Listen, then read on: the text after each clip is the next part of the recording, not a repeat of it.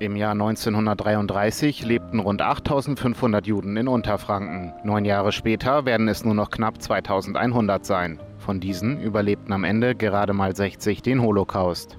Doch von Beginn an. Schon kurz nach der Machtübernahme der Nazis wurden in Bayern alle jüdischen Einrichtungen außer Schulen, Synagogen und Altenheimen geschlossen. Mit dem zunehmenden Hass war auch Herbert May konfrontiert. Da wir zur Schule gegangen sind die letzten paar Jahre. Da haben wir immer aufgepasst, weil sie uns nachgerannt, haben uns verschlagen. Und zu dieser Zeit konnten wir nicht zurückschlagen. Wenn wir zurückschlagen, wären wir eingesperrt worden. Ich habe immer Angst gehabt auf der Straße.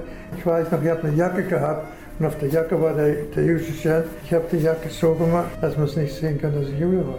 Der Würzburger wurde als Zwölfjähriger mit seinen Eltern ins Rigaer Ghetto deportiert. Seine Eltern wurden später in Auschwitz ermordet. Der zunehmende Hass sorgte dafür, dass viele Juden Deutschland verließen. Rund 2100 blieben aber. Diesen war die Auswanderung entweder nicht mehr gelungen oder sie hatten es abgelehnt, ihre Heimat zu verlassen.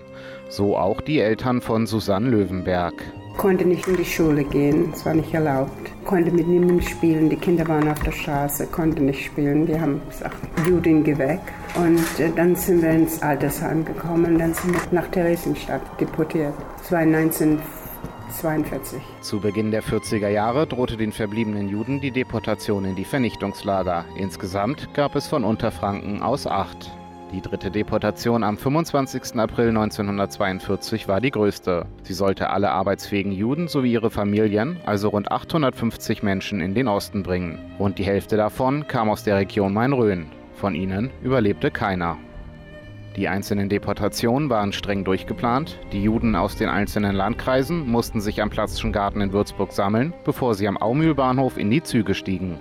Und da haben wir bezahlen müssen. 65 deutsche Mark um sie uns in die Hölle zu bringen. Ja, und da war keine, da war es furchtbar da, because man konnte keine in die Toiletten gehen und jeder hat noch ein bisschen Essen dabei gehabt. Aber so viele Leute, die da drin waren und kein, konnten nicht schlafen, mussten auf den Boden legen oder so. Drei Tage nach dem Start in Würzburg kam der Zug im Durchgangslager Krasny Stav an. Von da aus mussten die Menschen zu Fuß in ein Ghetto laufen. Am 6. Juni 1942 wurden sie dann in das Vernichtungslager Sobibor gebracht.